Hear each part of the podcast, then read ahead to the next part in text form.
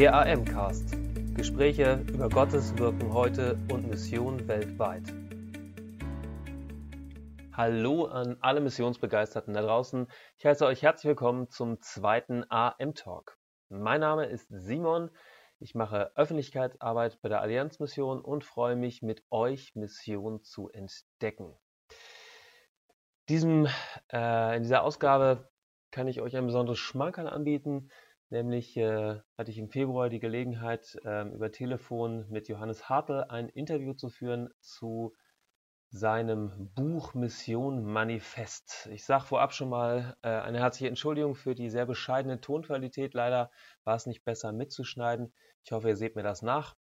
In der aktuellen Ausgabe der Move unseres Magazins von der Allianz Mission könnt ihr eine kurze Rezension zum Mission Manifest lesen, wer das gar nicht kennt, und ähm, auch eine gekürzte Fassung dieses Interviews. Eins sage ich noch vorab, ich entschuldige mich dafür, dass ich später im Interview ein bisschen Quatsch erzähle. Ähm, der Missiologiedozent Johannes Reimer hat nicht behauptet, dass man das Mission Manifest als Evangelikaler nicht unterschreiben könne, sondern ähm, das war die Reaktion in einem Leserbrief in der Zeitschrift Christsein heute. Macht aber nichts. Ich wünsche euch trotzdem gute Unterhaltung dabei. Ich freue mich, wenn wir uns auch persönlich sehen und lade euch herzlich ein. Am 9. Juni diesen Jahres feiern wir zum zweiten Mal den AM Freundestag und laden alle herzlich ein, zu uns ins Kronbergforum nach Eversbach zu kommen und einen Tag lang Gott zu feuern für das, was er weltweit tut. Genug der Vorrede, wir starten ins Interview. Euch eine gute Zeit.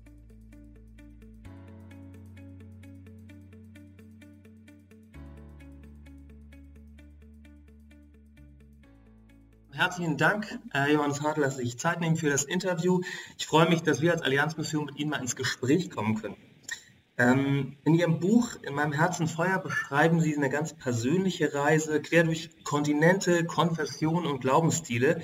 Und ich habe mich gefragt, wann und wie hat Gott dabei Ihr Herz das erste Mal mit dem Thema Mission berührt? Mit dem Thema Mission bin ich wie automatisch in Berührung gekommen, als ich selber ganz neu, frisch ja, entflammt vom Glauben, also nach meiner ersten persönlichen Gotteserfahrung, würde ich sagen, oder nach meinem Bekehrungserlebnis, einfach so voll mit dieser Freude war, dass ich eigentlich gar nicht anders konnte, als meinen Klassenkameraden, meinen Freunden auch davon zu erzählen. Und tatsächlich sind dann etliche auch mitgegangen, haben sich auch angefangen für den Glauben zu interessieren, manche, manche auch nicht. Aber es war von Anfang an so ein missionarisches Element immer dabei. Wow, das ist beeindruckend.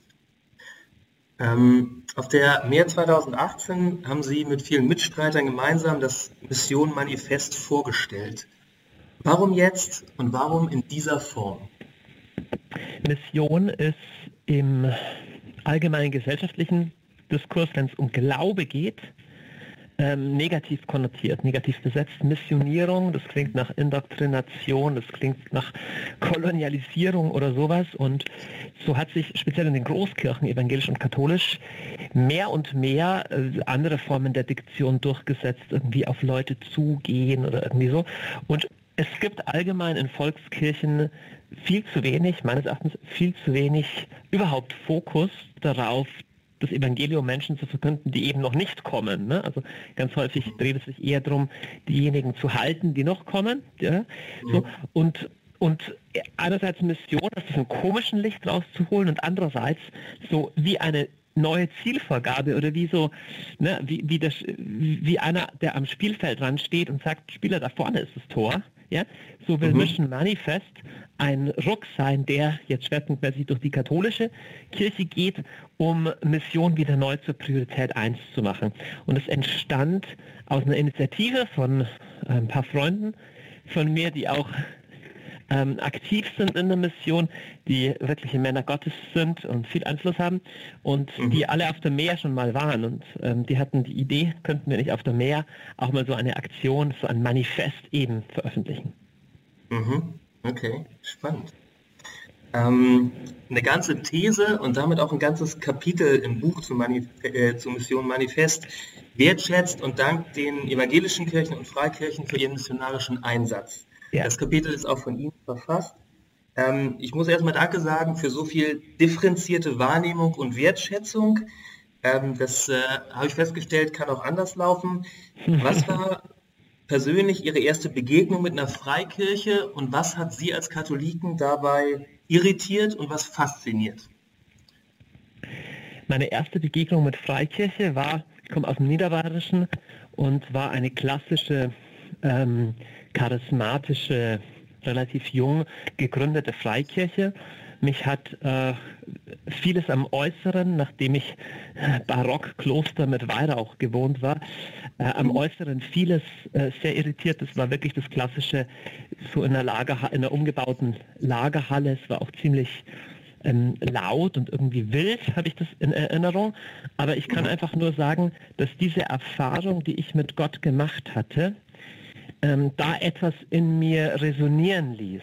Also ich wusste nur, das ist irgendwie das Gleiche, wovon die sprechen, sodass ähm, diese Stilfragen oder das Äußere für mich nicht, äh, wie soll ich sagen, nicht, nicht, nicht ausschlaggebend war. Ich habe dann auch ziemlich bald äh, sozusagen einen Preis für die Einheit zahlen müssen, weil eine meiner ersten weiteren Bewe äh, Begegnungen, speziell mit, mit, mit der charismatisch-freikirchlichen Szene, war über Reinhard Bonke. Ist natürlich auch eine umstrittene Person, aber auf jeden mhm. Fall ein Missionar und der hatte damals diese Aktion vom Minus zum Plus, wo jeder Haushalt ja. in Deutschland so ein, so ein Heftchen bekommen sollte und ich habe Reinhard Bonke reden hören, er war bei uns in Deckendorf in der Stadt Mhm. Und ich war, ich war wirklich fasziniert und habe mich als Mitarbeiter gemeldet für diese Aktion, bin auch auf der Straße gestanden und habe diese Flyer verteilt und Rede und Antwort gestanden. Und aufgrund dieser Kooperation mit Reinhard Bonke wurde ich später, unter anderem aufgrund dessen, wurde ich später aus meiner katholischen Jugendgruppe, in der ich war, ähm, ausgeschlossen, rausgeschmissen, weil man mir vorwarf, dass ich eben hier freikirchlichen oder protestantischen Geist verbreiten wolle. Und mhm. Ähm, so, so, so war es über die Jahre hinweg immer. Aber äh, so, so, für mich bleibt prägend, quer durch die kirchlichen Landschaften merke ich zwei Sachen, also unabhängig von Konfessionen. Erstens, mhm. überall sind etwa die gleichen Leute, sind nämlich überall durchschnittliche Sünder. Wir sind alle Sünder, ne? es gibt unterschiedliche Abstufungen und Schadierungen, aber grundsätzlich alle, es wird überall nur mit Wasser gekocht. Amen dazu. So. Ja, ja über, überall wird nur mit Wasser gekocht, es gibt nirgends die ganz besonderen Leute. Und das Zweite ist, man kann überall aber auch dem Herrn Jesus begegnen. Und ja. ich bin Jesus begegnet in Freikirchen. Ich kann das nicht abstreiten. Ich, ich, ich kann nicht sagen, da ist nichts. Ne? Mhm. Und, und, und, und deswegen werde ich für eine, äh, eine, eine Ökumene der Herzen oder eines, eines wertschätzenden Miteinanders, das nicht erst mhm. da beginnt, wo man übereinstimmt. Denn viele ja. haben dann immer Angst, es muss dann jetzt eine Welteinheitskirche werden oder mhm. einer muss seine Überzeugungen aufgeben. Aber man muss mit dem Lieben nicht warten, bis man in allem übereinstimmt. Denn ich stimme mit meiner Ehefrau auch nicht in allem überein. Wenn ich sie immer dann nicht mehr lieben würde, wenn wir unterschiedlicher Auffassung sind, dann hätten wir jeden ja. Tag in unserer in unserem eigenen Haus eine Kirchenspaltung, so etwa. Und ja, so, so das ist sehr beruhigend, dass das nicht so ist. Genau. Ja.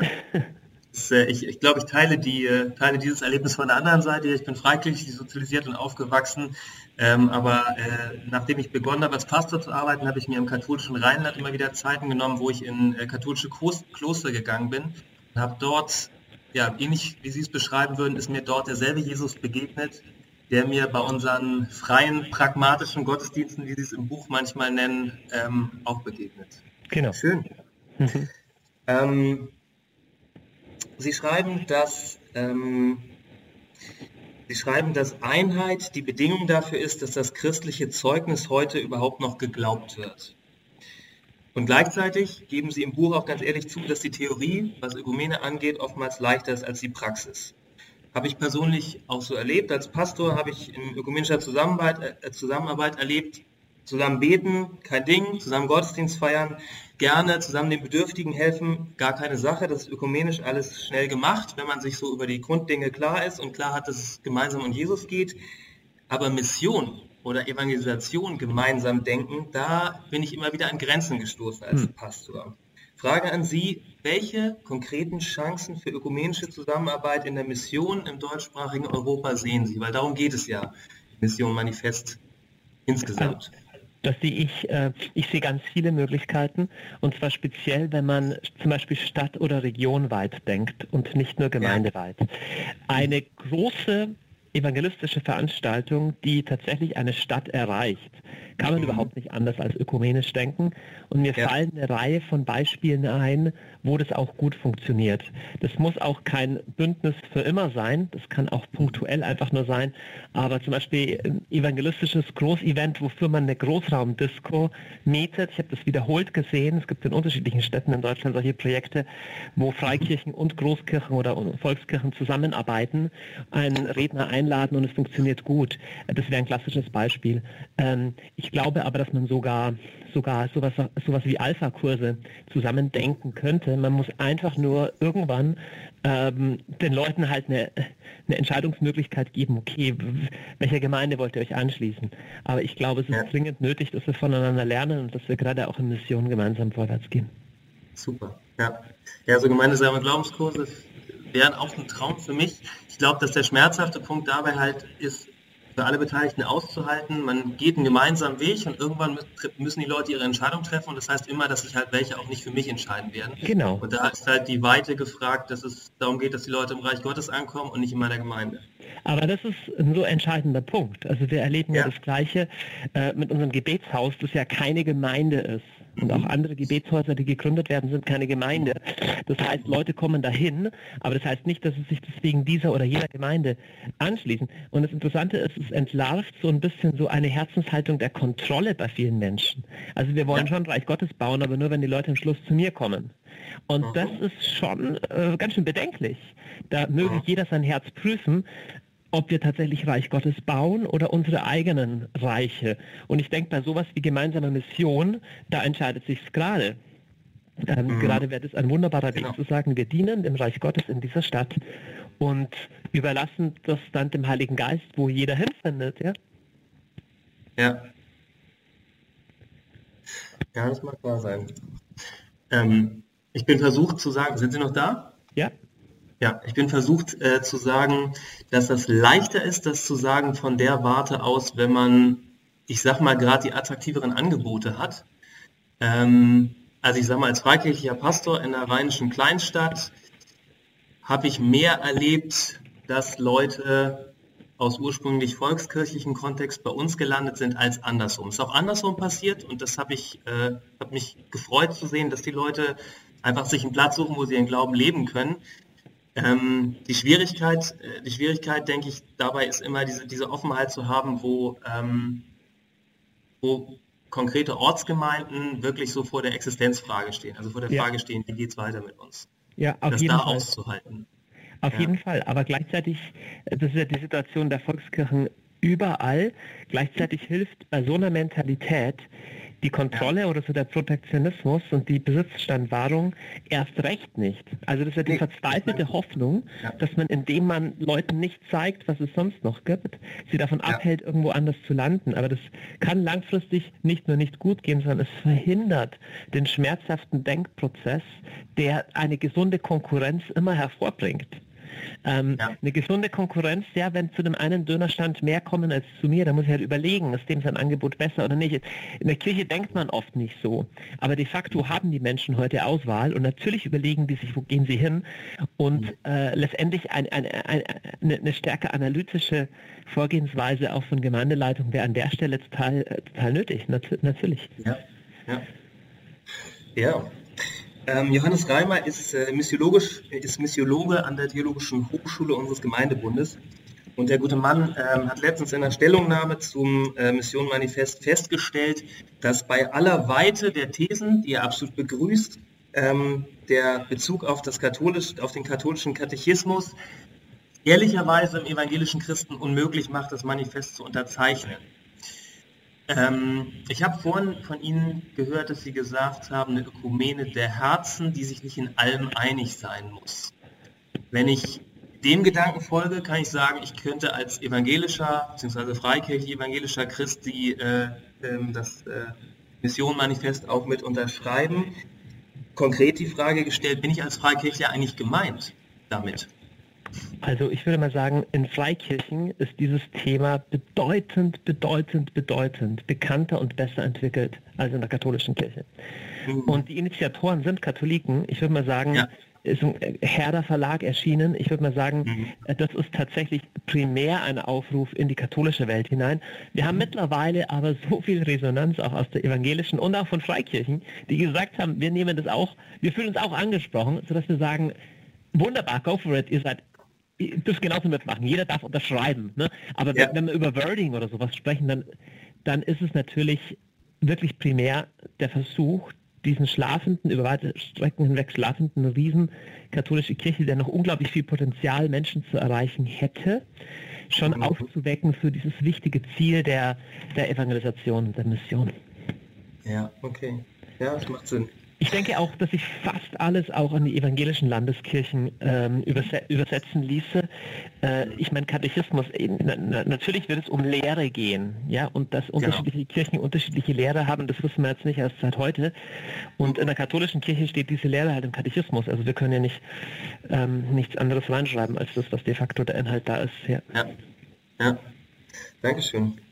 Ähm, auf dem christlichen Medienkongress dieses Jahr hat Sie eine junge Medienschaffende als den wichtigsten christlichen Influencer in Deutschland zurzeit bezeichnet. Oder sagen wir mal als einen der wichtigsten. Ist das als Titel für Sie okay? Und äh, was machen Sie mit diesem Titel oder mit so einem Titel? Ähm, ich, ich, weiß nicht, ob das objektiv ist, habe ich keine Ahnung, wie man das messen lassen sollte.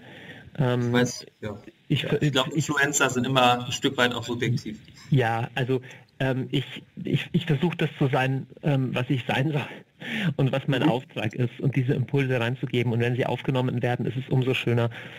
Ja. Okay. Dann äh, träumen wir mal gemeinsam.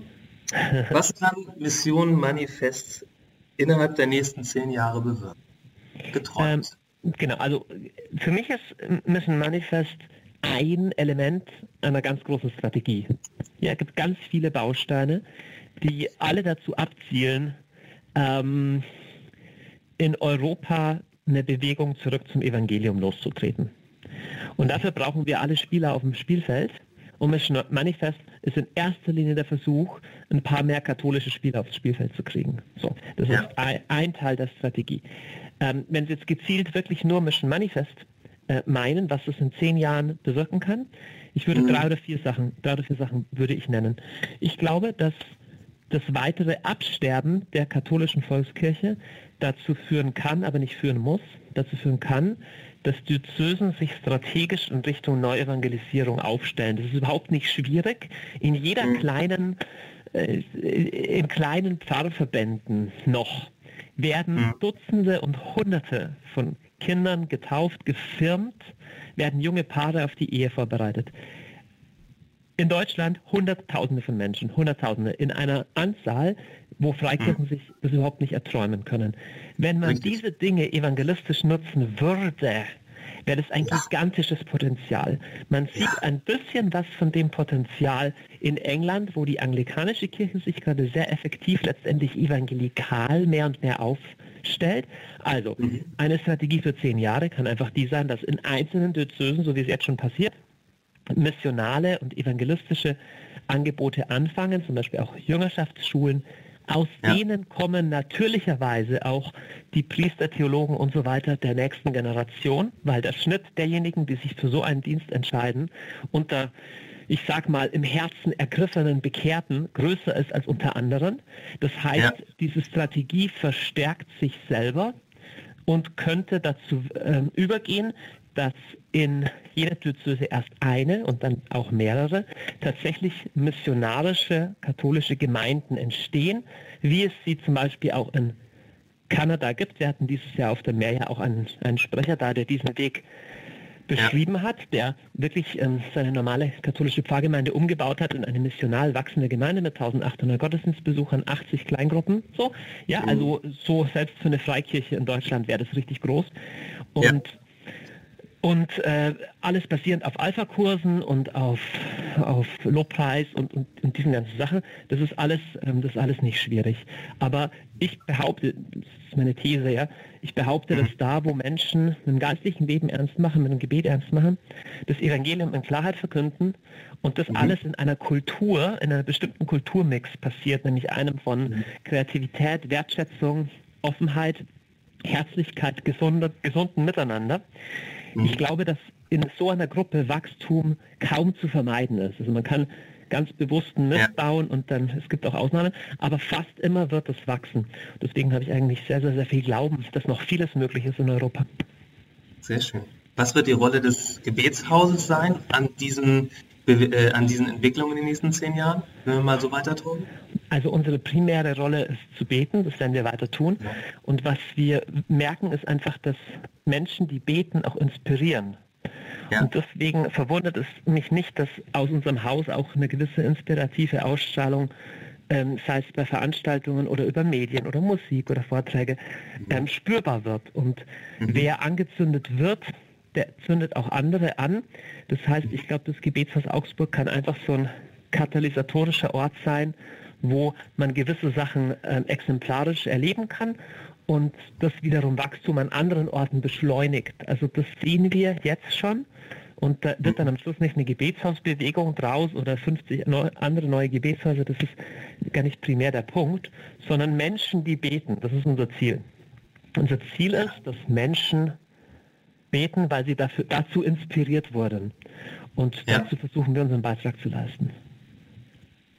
Ein schöner Beitrag. Herzlichen Dank. Ich, äh, Danke.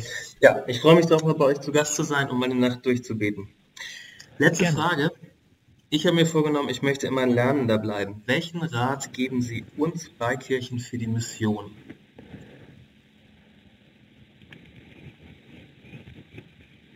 Und jetzt bitte nicht einfach nur weiter wie bisher, weil das nee, äh, ist auch nee, bei uns nee, nicht die Lösung. Nee, ähm, ähm, mich treiben gerade vier Adjektive um. Ja? Mhm. Ich, werde es, ich kann nicht ausführlich erzählen, warum das so ist, aber ich habe den Verdacht, dass wenn Christentum der Zukunft diese vier Adjektive, diese vier Eigenschaften hat, dass es dann für säkulare oder postsäkulare Menschen, ja, oder so Menschen der heutigen Zeit, zunehmend ja. unwiderstehlich wird. Und das erste Adjektiv ist spirituell oder mystisch, das sind so ja. unanständige Begriffe für manche Evangelikale, aber damit meine ich, dass Leute spüren, dass da Spirit drin ist. Das zweite, ja. Kreativität und Kunst. Mhm. Das dritte, Empathie, empathisch. Mhm. Und das vierte, äh, gut drauf. Also ich mhm. sehe Evangelisation und auch freikirchliche Sachen, die oft nicht spirituell wirken, sondern wie Verkauf. Und ich ja. sehe manchmal eine, die, ähm, die einfach nicht kreativ oder nicht schön ist, sondern die billig aussieht. Und ich sehe manchmal was, was nicht empathisch rüberkommt, sondern dogmatisch. Ja. Und ich sehe manches, was griesgrämig aussieht und nicht gut drauf. Und ich glaube aber, dass Reich Gottes eher was mit diesen vier Adjektiven zu tun hat, dass man merkt, okay, da ist wirklich, da ist geistlich was, das, ist ein Geist, das sind geistliche Menschen, das sind betende Menschen. Zweitens, es sind Menschen, die irgendwie Kreativität und, und was Schönes ausstrahlen, wo man leben kann.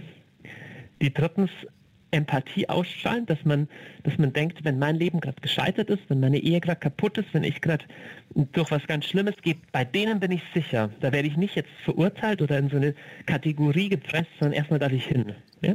Und ja. viertens, gut drauf, wenn man das Gefühl hat, hey, die, die haben Spaß am Leben, die fahren auch mal eine Party, die, die lachen, die sind, die sind froh. Mhm. Ich glaube, wenn unsere Evangelisation so ist, dann ist sie nicht nur unwiderstehlich, sondern schmeckt auch nach Jesus. Ja, ich habe zu jeder dem Adjektive habe ich positiv und negativ Beispiele von Gemeinden vor Augen. Genau.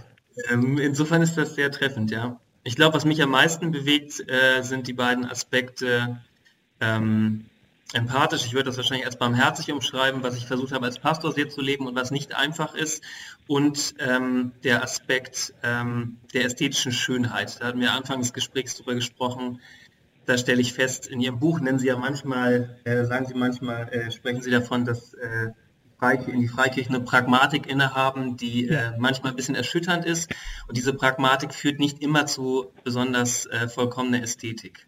Ja. Genau. Naja, herzlichen Dank. Gerne. Ich bedanke mich für das Gespräch, auch für das zum äh, Weiterdenken, zum Weiterträumen. Ihnen Gottes fetten Segen, hat mich sehr gefreut. Danke. Und äh, ja, ich denke mal, aus der Ferne werde ich Sie wahrscheinlich bei der nächsten mehr sehen. Und äh, ja, Gottes Alles Segen. Gute. Dankeschön. Danke für Ihr Interesse und dass Sie so Teil von Gottes weltweiter Mission sind.